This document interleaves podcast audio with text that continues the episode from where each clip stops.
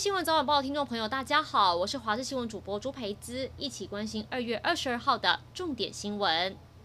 农历年后，客家人扫墓，苗栗从二十号起就接连发生公墓火警，消防员好不容易扑灭，没想到通宵苑里地区又发生山林火警。从空中鸟瞰，大火就好像一条巨龙盘踞在山上，因为附近有民宅跟工厂，火势一度相当危急，从中午一直烧到深夜，消防人员才完全扑灭火势，一共烧了大约十一小时。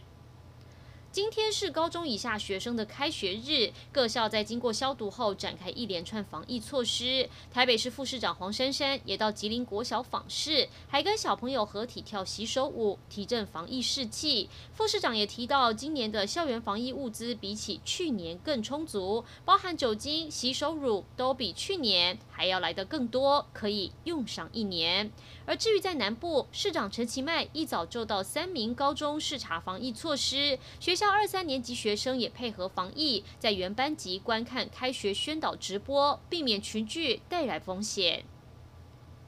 台中市法制局最近接获许多家长求助电话，主要原因是有很多小孩一拿到红包压岁钱之后，就拿去买高单价的手机或游戏点数，让家长急得跳脚。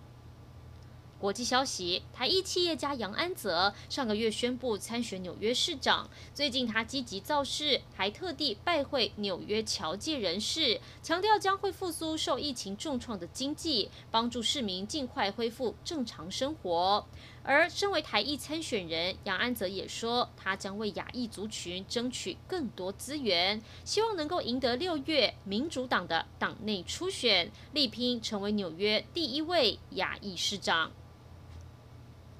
一起来关心天气。今天白天还是蛮凉的，但太阳出来之后变得比较暖和，各地大多都是晴朗稳定。不过要注意，辐射冷却效应很明显，日夜温差很大。清晨西部跟宜兰花莲低温在十二到十五度，台东大约是十七度，台南以北局部空旷地区有出现十度以下低温的几率。各地高温可以来到二十五到二十九度，所以温差方面可以差到十五度，一定要留意日夜的温度变化，适时调整穿着。另外，金门、马祖有局部雾或低云影响能见度，东部跟东南部还有恒春半岛沿海地区则有长浪发生几率，海边活动也请注意安全。另外，位于菲律宾东南方海面的一号台风杜鹃，目前还在鹅銮鼻南南东方，正进入菲律宾中南部群岛，已经减弱为热带性低气压，对台湾也没有直接影响。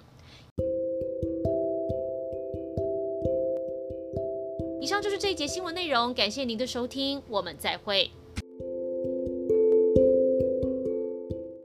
戴起耳机，今日大事让我告诉你。因为华视新闻也来到 Podcast 喽，帮你整理重点大事，一次 update。赶快来订阅新闻早晚报。